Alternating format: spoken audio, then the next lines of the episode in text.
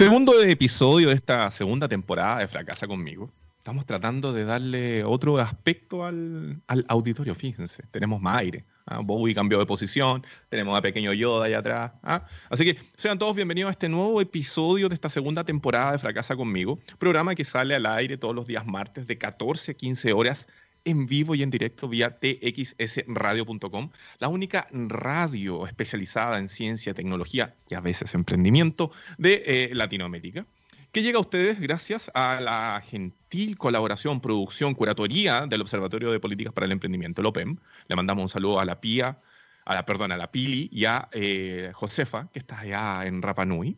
Y eh, también gracias a la coproducción de Boo Factor, Agencia de Comunicación de los Nuevos Negocios. El día de hoy, chiquillos, vamos a tratar un tema que a lo mejor más de alguno ha escuchado hablar por ahí.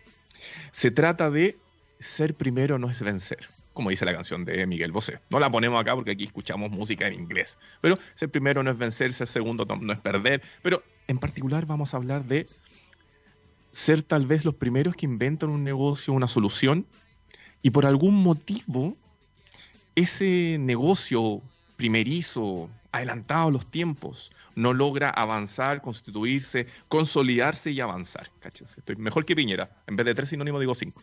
Y para eso está con nosotros y vamos a dar la bienvenida a Álvaro Jara Chavarría, emprendedor serial de nuestro país, una persona con la que personalmente me ha tocado trabajar alguna vez en la vida y que eh, tiene mucha experiencia precisamente eh, liderando nuevos negocios. Así que yo le doy la bienvenida y aplaudo a Álvaro Jara. Gracias por estar acá con nosotros en este segundo episodio.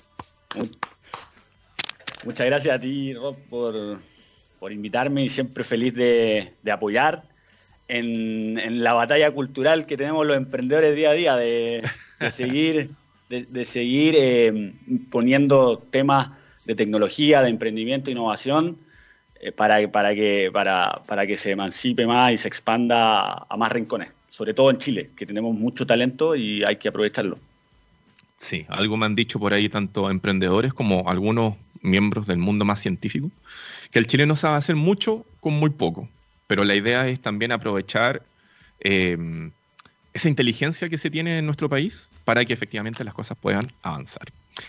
Te tenemos invitado el día de hoy porque precisamente como decía tal vez en, la, en este preámbulo, queremos hablar sobre emprendimientos que llegan primero, que se posicionan primero en el mercado, pero que por a veces motivo luego no logran avanzar. Pero antes de eh, avanzar en, conocer tu caso, tenemos un audio de nuestra amiga de Lopem, la fundadora de Lopem, Josefa Villarroel, que precisamente nos da datos en este episodio sobre el fracaso. Gabo, démosle con ese audio. ¿Por qué las startups fracasan? El 2019, CD Insight decidió realizar una verdadera autopsia a 101 startups que habían fracasado. El objetivo era determinar las 20 principales razones que justificaban estos fallos. Algunos de los resultados son los siguientes. El 42% de las empresas y por lejos el motivo principal del fallo de las startups fue que no lograron identificar una real necesidad en el mercado. Otro elemento interesante es que nueve de las 20 razones tienen que ver con los consumidores, la forma en que se entregaba la propuesta de valor o cómo se podía vincular y llegar a los consumidores. Por último, dos de las razones tienen que ver con el dinero. Por tanto, este estudio demuestra que el timing y los consumidores son lo primordial en el desarrollo de un emprendimiento. Cáchate, no puede haber quedado más ad hoc al programa que tenemos el día de hoy. Buenísimo, estaba todo ahí. ¿Tú estás de acuerdo con... Sí, ¿tú estás de acuerdo con, esa información que nos dejaba la Josefa? Sí, estoy, es una, información de academia, sí, estoy de acuerdo con la información que, nos, que nos da Josefa. Sí, y, pasa, pasa, la verdad que mm, eh, así es, así es. sí, bueno, esos son datos que se han, han sido recopilados y que efectivamente nuestra... Eh, nuestra coproducción eh, se ha encargado de recopilar. Ahora entremos al tema más real, digamos, a lo, efectivo. Em, ¿Cuándo te tocó vivir a ti esta situación de ser los primeros pero no poder eh, explotar en el negocio? Tengo entendido que fue en, hace unos cuantos años atrás, pero cuéntanos un poquito cuál era el escenario, cuál era el emprendimiento, qué ocurrió.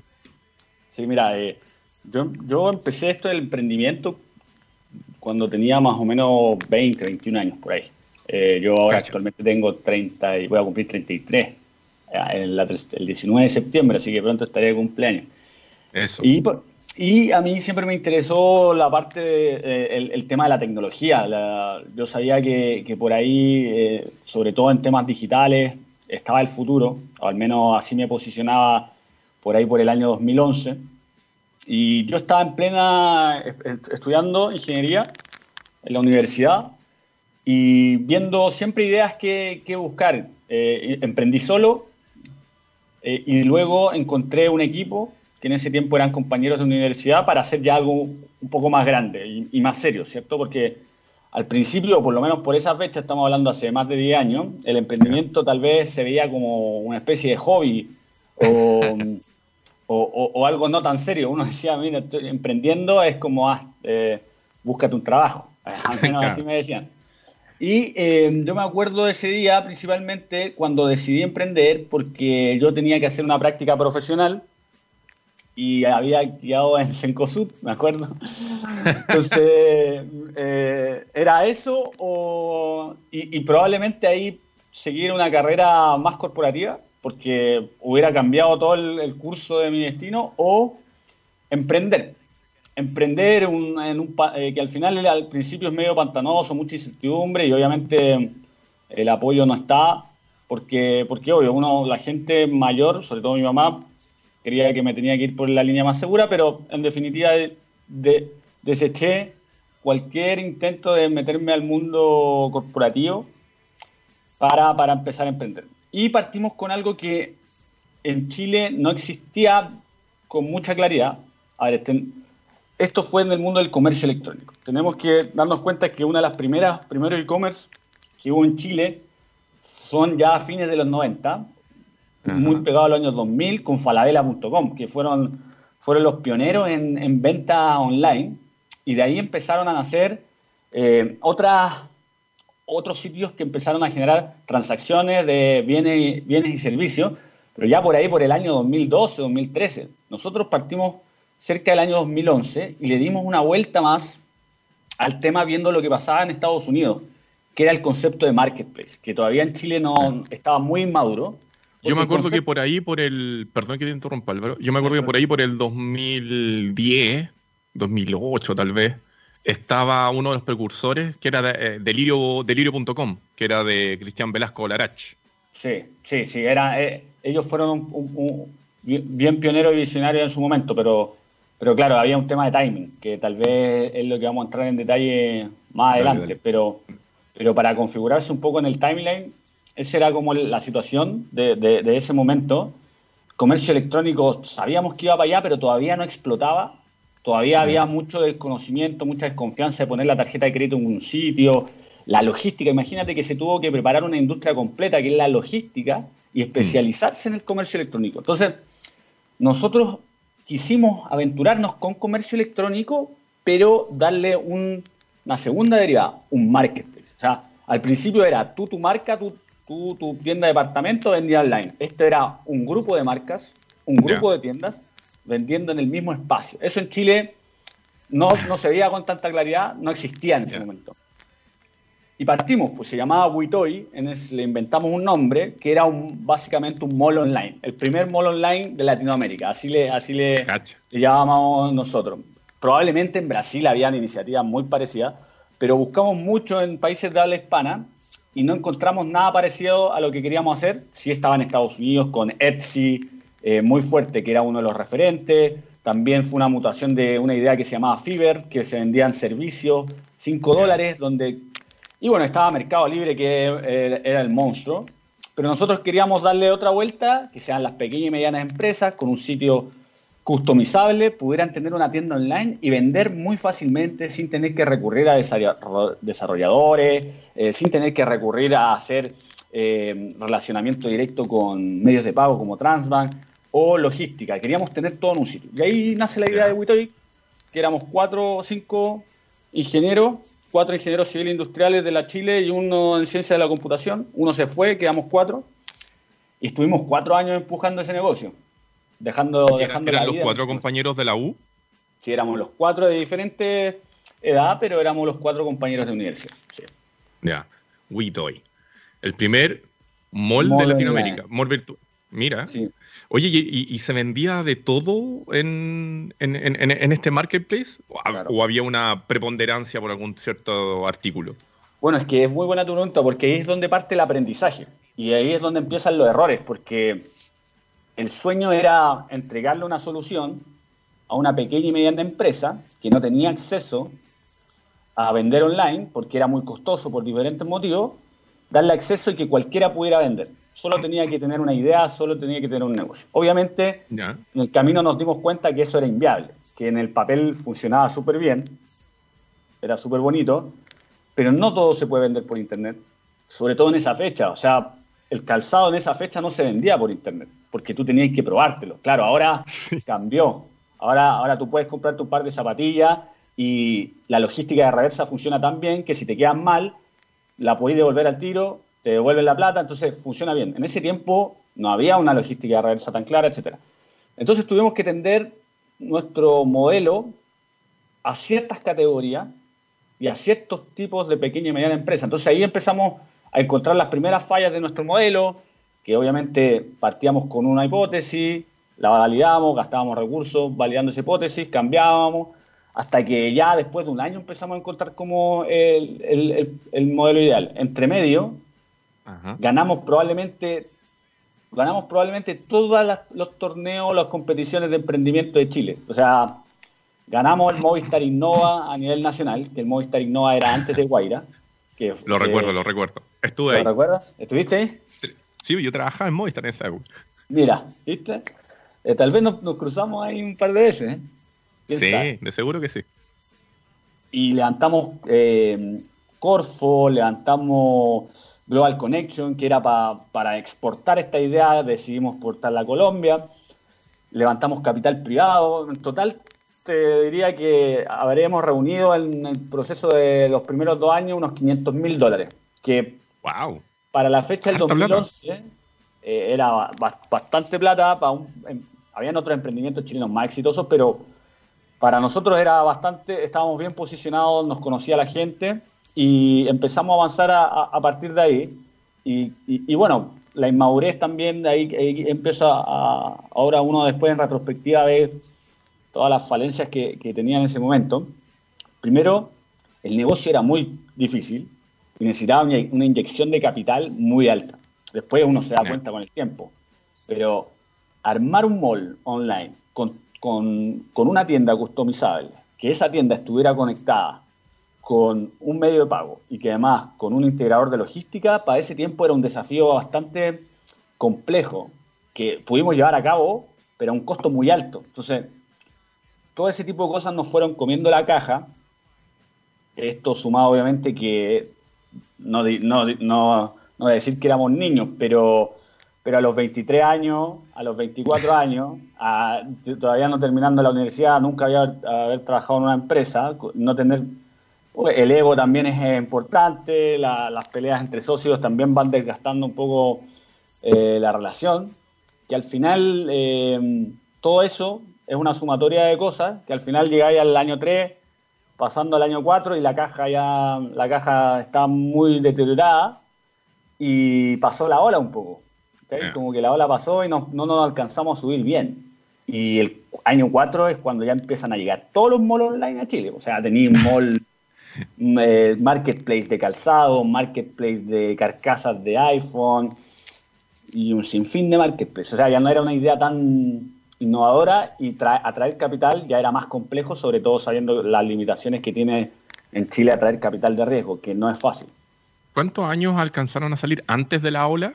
un par de años? Nosotros lanzamos en 2011. 2011. Y en el 2016 yo entré a Linio, que fue el marketplace pionero, que es lo mismo que hice yo, pero con millones de dólares de capital. Y mm, eso fue el 2016, o sea, el 2014. Claro, yo creo que unos tres años, tres años antes, cuatro años antes. tres años adelantado, mira. Vamos, vamos a abarcar precisamente esas cosas que fueron encontrando en el camino, que hicieron que empezaran a trastabillar hasta eventualmente llegar al, cierre del negocio. Pero antes te tengo una canción que es súper a lo que estamos hablando, porque la primera etapa levantamiento de dinero, ganarse los, premios, empezar a generar tracción en la parte bonita. Entonces, vamos a ir a una pausa musical, vamos a ir con Rush, y esto es One Little Victory. Segundo bloque, en este segundo episodio de la segunda temporada, estamos con Álvaro Jara Chavarría, emprendedor multiserial. Hoy usted lo puede conocer por ser eh, cofundador o fundador de Lana. Y eh, estamos conversando precisamente de historias relacionadas con ser el primero, pero no en ser. Ser el primero en llegar a algún lugar, tener, sacar al, aire un negocio que finalmente después no logra eh, consolidarse a lo largo del tiempo. Y nos contaba Álvaro de que su emprendimiento en esta línea fue su primera experiencia estando ya en la universidad, 20, 23 años, eh, en la época que tal vez debería haber hecho una práctica profesional en una empresa, tal vez en una corporación, pero decidieron junto con tres amigos más hacer eh, el primer mall virtual de Latinoamérica. Eh, los dos primeros años probablemente podemos titularlos de exitosos, generando tracción, ganando diferentes concursos, levantando una inversión que llegó hasta los 500 mil dólares más o menos. Y resulta que aquí vienen eh, lo que precisamente vamos a ahondar, que tiene que ver con el, con el, tema de tener una muy buena idea adelantada al tiempo, pero que no logra consolidarse. Tú nos mencionaste en el bloque anterior, Álvaro, de que empezaron a tener un tema con el flujo de caja, empezaron a, ver los primeros problemas al relacionarse con los negocios que tenían que vender en este marketplace. ¿Cuáles fueron las cosas que a tu juicio en retrospectiva se empezaron a topar y que empezó a hacer efectivamente a poner en jaque a Witoy? Sí, mira, la, verdad que fueron son varios aspectos que, empiezan a, ir de a poco y ir avanzando como una, una bola de nieve. Eh, primero, el, modelo de, el modelo de ingreso de la plataforma nunca estuvo tan claro, porque no era tan fácil. Partimos con un modelo freemium donde era todo gratis, teníamos miedo a cobrar, entonces eso creo que fue eh, relevante dentro de nuestro fracaso, no tener claridad sobre el modelo de negocio. Ahora ya está súper eh, validado y ya uno sabe que es por suscripción o por comisión de venta pero, pero fue al principio bastante complejo definirlo y probablemente cuando ya llegamos a la fórmula era bastante tarde ¿eh? y, la caja ya no daba. Segundo, la magnitud del negocio que estamos haciendo eh, requiere volúmenes de venta muy altos, dado que los márgenes son pequeños. Ya. Entonces habían, habían un, un, desconocimiento sobre cómo funcionaba el retail porque nadie tenía experiencia laboral. Nosotros queríamos hacer tecnología, pero esto es un negocio tradicional de retail, de venta. Y cada, y cada producto está dentro de una categoría y cada categoría tiene diferentes márgenes. Es decir, vender una polera es muy diferente a vender em, un mueble.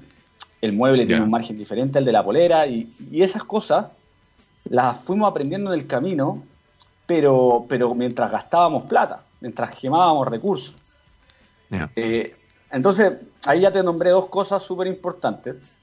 una tiene que ver cómo hacer profitable el negocio y lo segundo es eh, que si bien es cierto, nuestra tecnología funcionaba bien, nuestra plataforma era buena, el modelo de retail eh, no, lo, conocíamos tan bien.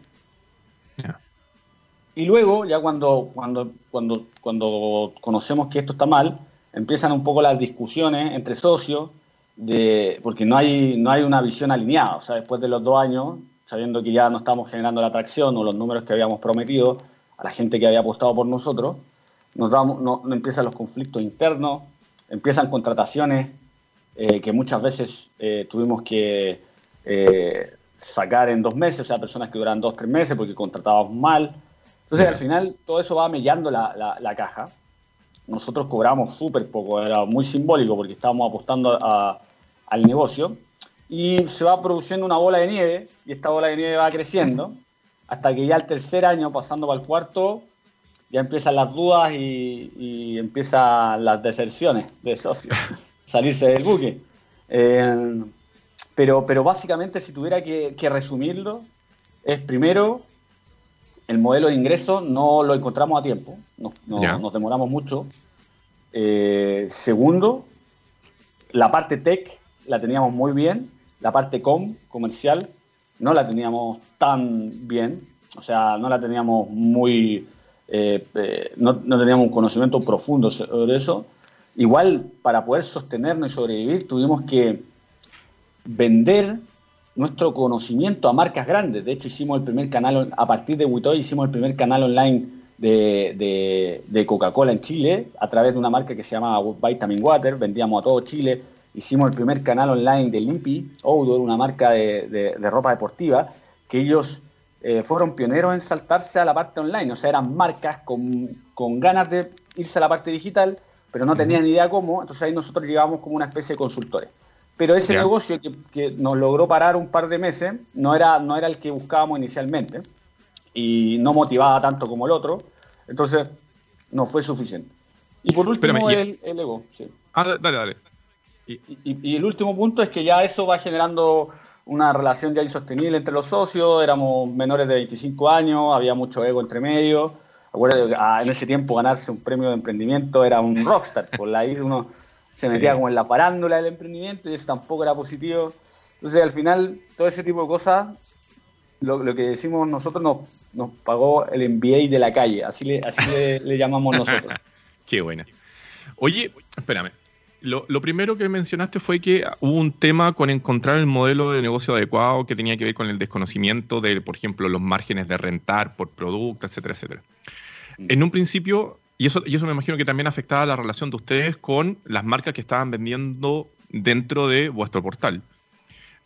Ahí, en el fondo, en un principio, por ejemplo, estaban capturando a los negocios y ustedes les cobraban algo al negocio, después intentaron modificar eso. ¿Ese fue, ese fue precisamente un, tema no menor? Fue un tema no menor. Partimos con una estrategia de, de freemium, que sea gratuito. Luego intentamos cobrar una comisión estándar para todas las categorías y luego finalmente también intentamos poniendo suscripciones mensuales y eh, la, comisión estándar no servía porque como te comentaba antes cada categoría tiene un margen diferente. Entonces si cobrábamos 5% para muebles era mucho. Si cobrábamos 5% para, para ropa era muy bajo. Entonces todo ese tipo de cosas eh, las encontramos muy tarde cuando ya, ya la caja estaba muy disminuida y venían jugadores muy potentes muy potentes que estamos hablando de millones de dólares de inversión. Y eso era por un lado con los clientes, que efectivamente cuando me imagino que se enfrentaban a estos cambios podíais tener el problema. ¿Y qué pasaba por el otro lado con los usuarios de la plataforma, los compradores, los usuarios finales, digámoslo, el, cliente final? ¿También se vieron afectados por estos cambios? ¿También hubo un problema con la cantidad de gente que a lo mejor que tenía registrada dentro del marketplace y esas cosas? No, no, ellos, ellos no tenían ningún problema. La verdad es que el usuario, había una buena experiencia de usuario y los pedidos llegaban en tiempo y forma. El, el, el, seller, el vendedor tampoco tenía muchos problemas. El tema era dónde cobrábamos. Ese era el problema. O sea, a nivel, a nivel de experiencia, estaba muy bien conectada las dos partes. El, trabajo que se hizo fue muy, muy, muy bueno en ese sentido. Pero, pero no, no nos supimos llegar al, al, al modelo de ingreso. Ya. Oye, y, por ejemplo, ok, está ese tema. Después, que no podías tener una comisión estándar precisamente por el tipo de, los productos que se vendían. ¿Eso fue lo principal que se empezó a comer la caja paulatinamente? ¿O también esto iba de la mano, por ejemplo, cuando encontraban alguna cosa tenían que contratar a alguien para que viera algún tema y eso comenzó a, afectar? Era una, era una mezcla, era una mezcla. Eh, al no encontrar el modelo de ingresos que nos genere rentabilidad en esa unidad de negocio, que era la, unidad de negocio más importante, y a su vez tratar de ver, atraer eh, talentos que nos permitieran encontrar fórmulas para poder levantar eso, fue una, bomba de tiempo porque gastábamos más plata de, la que podíamos, de la que debíamos, y al no encontrar ingresos iba mellando la caja hasta, hasta que colapsa la caja hasta que, o sea, como te decía, igual en paralelo, vendíamos empaquetado este conocimiento a marcas grandes que nos pagaban precios spot o, fee, pero, pero no era suficiente para poder mantener la estructura de costos que requiere una empresa de este tipo, porque mm, requiere, requiere mm, mucho capital. Y después, después cuando, cuando yo llegué a Linio, que Linio eh, lo compró Coca-Cola, perdón, Coca-Cola de Falabella hace tres años parece, o dos años. em, yo me di cuenta de lo complejo del negocio que estábamos intentando hacer. O sea, Linio era una empresa que venía de Rocket Internet.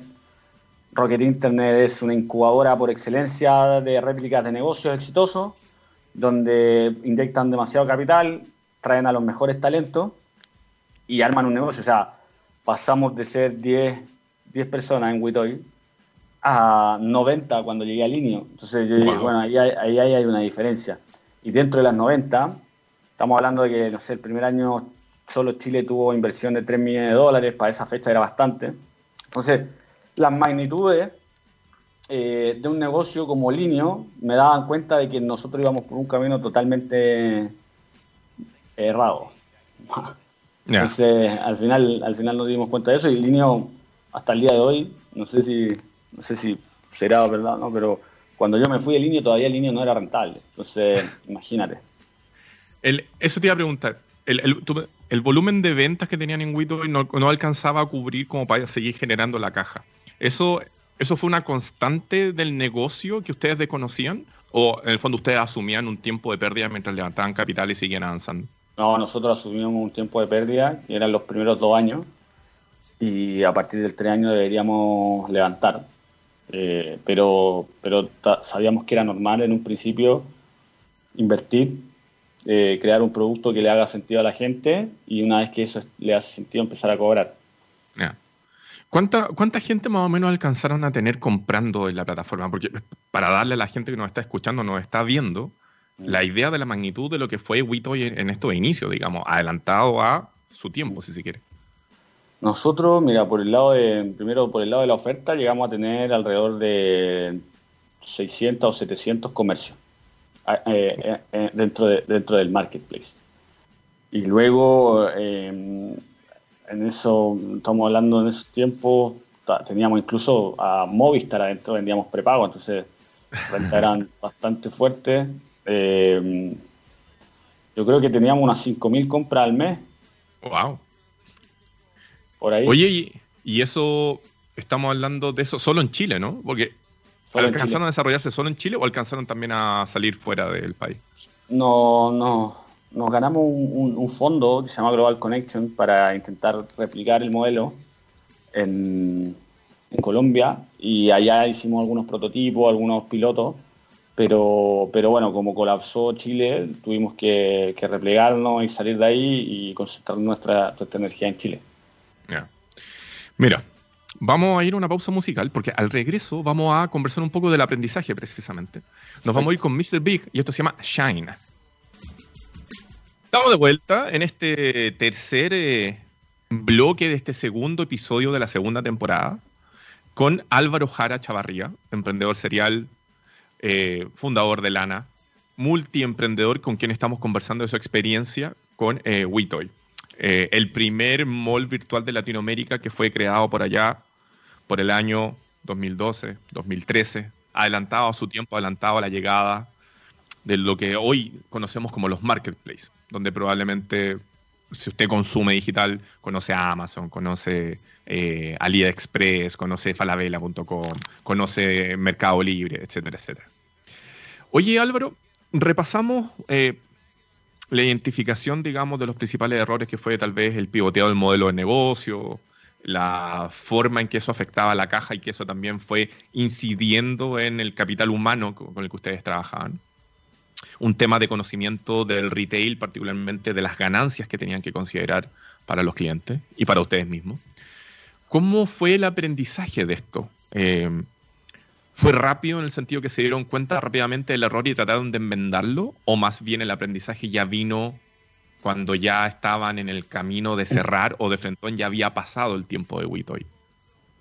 Em, el aprendizaje empezó a notarse en el tercer año. En el tercer año tirando para cuarto, cuando ya era muy difícil generar tracción de inversionistas. Em, entonces teníamos como un poco la línea copada en ese sentido intentamos hacer todo lo posible por, por disminuir costos, pero ya era muy tarde. Entonces, para responder un poco tu pregunta, al, al final del, del, tercero, principio del cuarto año, ya vimos en qué habíamos estado fallando, pero ya era muy tarde revertir la situación de tal forma de poder repuntar. Entonces salimos también a buscar eh, inversión y nos resultó muy difícil porque había muchos jugadores. Eh, en Chile no hay capital de riesgo, entonces nadie iba a apostar a nosotros. Los jugadores que venían, tipo Dafiti, tipo Linio, etcétera, eran capitales extranjeros. Entonces ya era muy difícil, muy, muy difícil competir y levantar la cabeza. Eh, y obviamente ya después saliéndonos eh, mucho más claro todo lo que pasó, porque uno está fuera de la caja, pero estando dentro, de la caja es más complejo. Y, el, y el, el, tema ahí, tú decidiste quedarte de cierta manera en el mundo del emprendimiento, por eso después te fuiste a trabajar a Linio, has tenido proyectos en paralelo, eh, hoy estás como fundador de Lana. Eh, ¿Qué pasó con tus otros compañeros? ¿También hicieron este aprendizaje en conjunto? ¿Lo tomaron de diferentes maneras? ¿Algunos se fueron al mundo corporativo? ¿Qué pasó ahí? Mira, la verdad que todos siguen de alguna u otra forma ligados al mundo digital, al mundo de la Internet. Eh, tenemos uno de los socios que está trabajando en Corner Shop, que es el backend. Eh, después tenemos otro que está impulsando toda el área digital de Papayons y el otro socio que se quedó emprendiendo ya más con su negocio y proyectos propios, tiene un café, tiene hace juegos, eh, torneos de juego video online, está muy metido en ese mundo. Y finalmente estoy yo que, mm, bueno, decidí seguir por, por los modelos de marketplace, eh, tecnología, transaccionabilidad en Internet. Y ahí estoy, pues, estoy, ahora estoy, estoy con Lana, que es una billetera digital que estamos impulsando. Eh, todavía no la lanzamos abiertamente al mercado porque estamos esperando algunos, alguna aprobación en términos de regulación, pero antes de que termine el año Lana debería estar, debería ser tema familiar y, va, y va enfocado en un, en un, segmento que yo conozco ya muy bien porque trabajé antes muchos años, mucho tiempo en Cabify.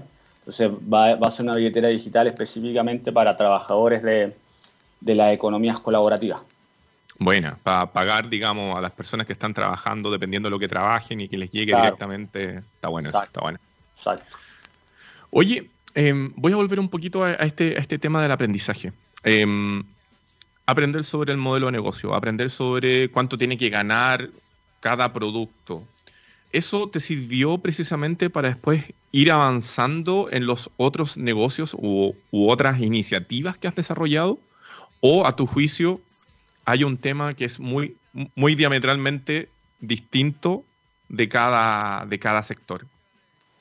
Depende de cada sector, como que no hay una receta clara, depende del capital y el margen de tiempo que tú tengas.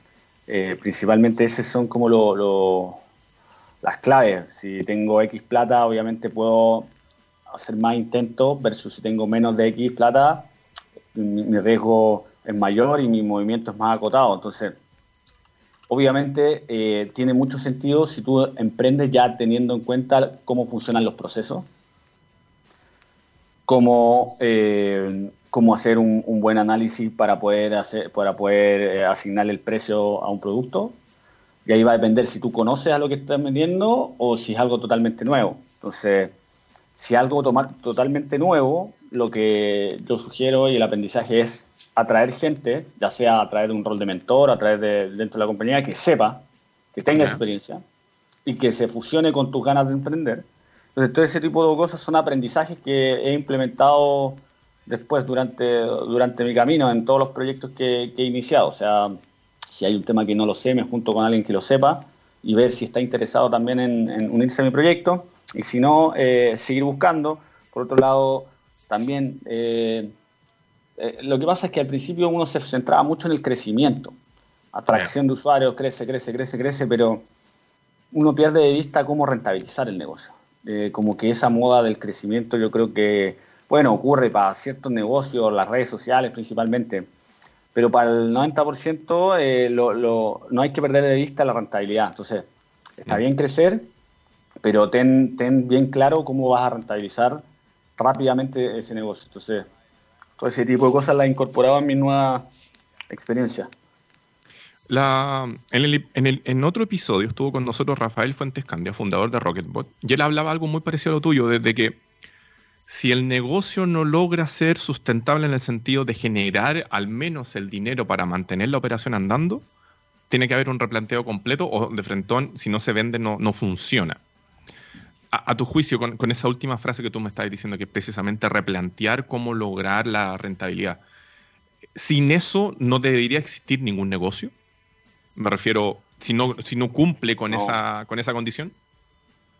No, o sea, hay, eh, eh, eso es como el promedio, pero hay negocios que son outliers, que salen del, del promedio y que que no son rentables todavía, pero tienen una gran tracción y eso es muy atractivo para, para inversores. Entonces le siguen inyectando, inyectando, inyectando capital hasta esperar a que algún día sea rentable.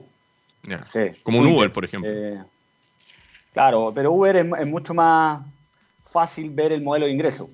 Eh, una comisión en la carrera, pero un Twitter, claro, ahora están con, con eh, publicidad, etcétera, pero, pero no creo que Twitter sea una empresa rentable, entonces, pero es muy atractiva y seguramente recibe financiamiento tras financiamiento tras financiamiento tras financiamiento. Bueno, pero esos son el 1 por 2% de, de, toda la, de todas las empresas. Facebook probablemente ahora es rentable, pero por mucho tiempo no lo fue. Pero no hay una empresa que aguante lo que hizo Facebook.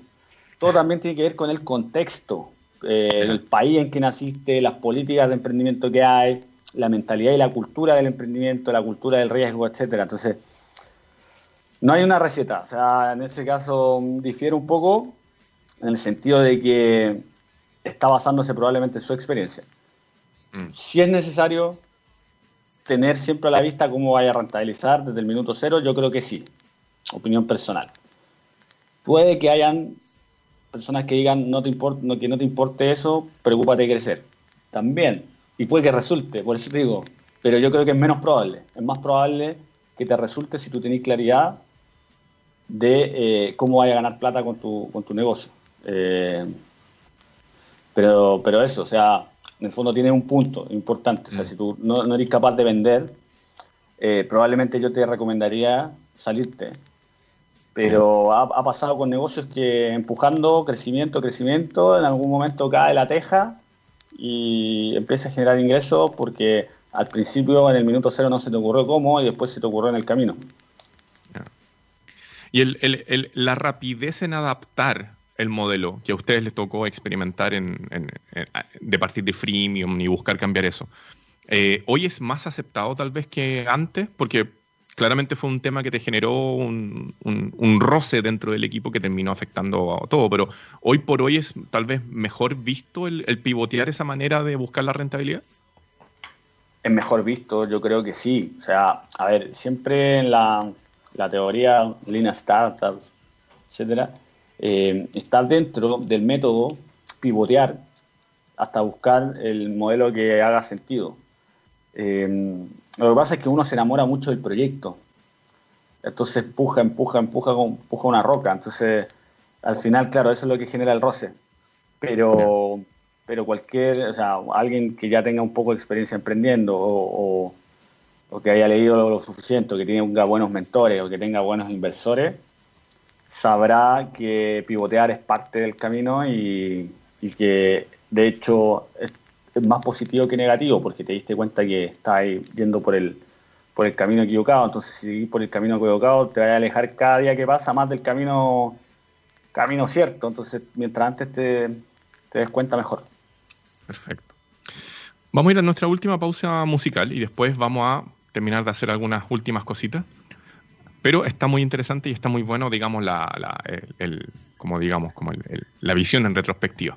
Nos vamos a ir con Urge Overkill. Esto es Girl, You'll Be a Woman Soon. Volvemos.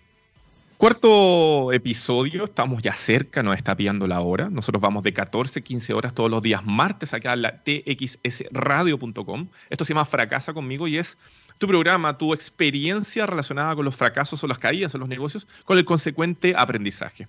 Esto llega a ustedes gracias a la coproducción entre el Observatorio de Políticas del Emprendimiento, el OPEM, y Wow Factor, Agencia de Comunicación de los Nuevos Negocios. Hemos estado conversando con Álvaro Jara sobre su experiencia con Witoy, el primer mall virtual de Latinoamérica desarrollado hace más de 10 años atrás, que llegó adelantado al tiempo eh, relacionado al e-commerce hoy es conocido, en esa época fue unos años adelantado y vivieron una serie de aprendizaje en el proceso.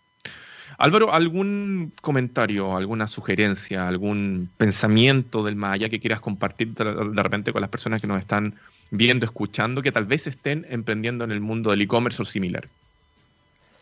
Eh, bueno, primero que todo, agradecer nuevamente. Siempre un gusto hablar contigo, Rob. Eh, sí, mira, la verdad que el emprendimiento es algo que se ha potenciado mucho en los últimos años y uno agradece bastante eso. Hay mayor visibilidad, es algo más valorado por el común. Eh, las políticas de emprendimiento se han incrementado, falta todavía mucho camino por hacer, pero creo que hay, se han habido avances y hay muchos espacios para mejorar. Emprender es una de las cosas... Eh, eh, va a depender mucho del perfil de las personas, pero si ya decidiste que emprender era tu, era tu camino, yo sin duda te recomendaría que adelante, que va a ser una experiencia como una montaña rusa, pero, pero que si llegas a, bien, a buen puerto va, va, a generar mucha satisfacción en tu vida eh, y mucha independencia y autonomía, que al final yo llamo un poco que a los emprendedores son un poco revolucionarios, un poco rebeldes, porque se quieren desapegar del sistema clásico, del sistema tradicional de, de trabajar para una corporación y hacer esa vida que en los 90 o antes de los 90 era ya muy normal, ahora dejó de ser normalizada, sino que ahora también pueden ser emprendedores. Así que los invito a, tomar riesgos, pero esos riesgos, hay algunos riesgos que pueden ser desmedidos y otros riesgos que pueden ser acotados. ¿Qué significa? Y cómo yo, yo, porque siempre van a haber riesgos, pero cómo yo llego a la conclusión de que el riesgo es un riesgo acotado es cuando hago un research bien profundo antes de, lanzarme. Es decir, eh, conozco bien lo que voy a hacer, tengo las capacidades, las habilidades para hacerlo, necesito gente, necesito tomarme un café con alguien que sabe mucho más que yo, tengo, tengo claridad de cómo, del modelo de ingreso de esto, o, voy a, porque ahí uno va acotando el riesgo y ahí uno toma la decisión. Si hay cosas que dejaste inconclusas, como el modelo de ingreso, pero tú, el corazón y la intuición y la sangre te dice que va, bueno, ese es el riesgo que tú asumiste. Eh, yo lo que te recomiendo es acotarlo al máximo posible antes de, tomar la decisión, pero que va a ser una de decisión, eh, para, para, bien o para mal. O sea, si fracasas o, si te va bien, vas a aprender mucho, si vas a aprender mucho. Aquí hay una prueba viviente de, Buenísimo. Si alguien te quisiera ubicar, consultar, de repente ocuparte como, como eh, mentor o gurú de los negocios, ¿dónde te pueden ubicar? Buenísima. Eh, puede ser em, por LinkedIn. Ya. Ahí está eh, slash Álvaro Jara Chavarría, todo junto. Puede ser por mail álvaro.jara arroba lana o puede ser incluso por Instagram, no hay problema, arroba jaralvarov. Eso, dejar, dejar Álvaro oficial. Exacto, es. muy bien, muy bien. Oye Álvaro, nuevamente yo te quiero haber dado las gracias por haber estado acá en este episodio de hablar sobre precisamente una caída en los negocios. No todos están dispuestos a conversar precisamente del aprendizaje detrás de una caída. Así que muchas gracias por eso. Te dejo desde ya. Ojalá nos volvamos a encontrar más adelante. Y em, a nuestra audiencia, o, ya sea nos estén viendo o nos estén escuchando acá la txsradio.com, no se olviden que volvemos el próximo martes de 2 a 3 de la tarde en vivo. Vamos a estar, si todo sale bien, con un samurái del emprendimiento. Vamos a estar con Tadashi Takaoka contando su fracaso de emprendimiento. Sí, Tadashi tuvo un fracaso, aunque esto no lo cree. Así que desde ya lo dejamos invitados. Eso. Y nuevamente, Álvaro, muchas gracias. Y nos vamos a ir con una super canción para que venga el siguiente programa en esta radio. Nos vamos con Hole. Y esto es Playing Your Song. Nos vemos. Gracias. Chao.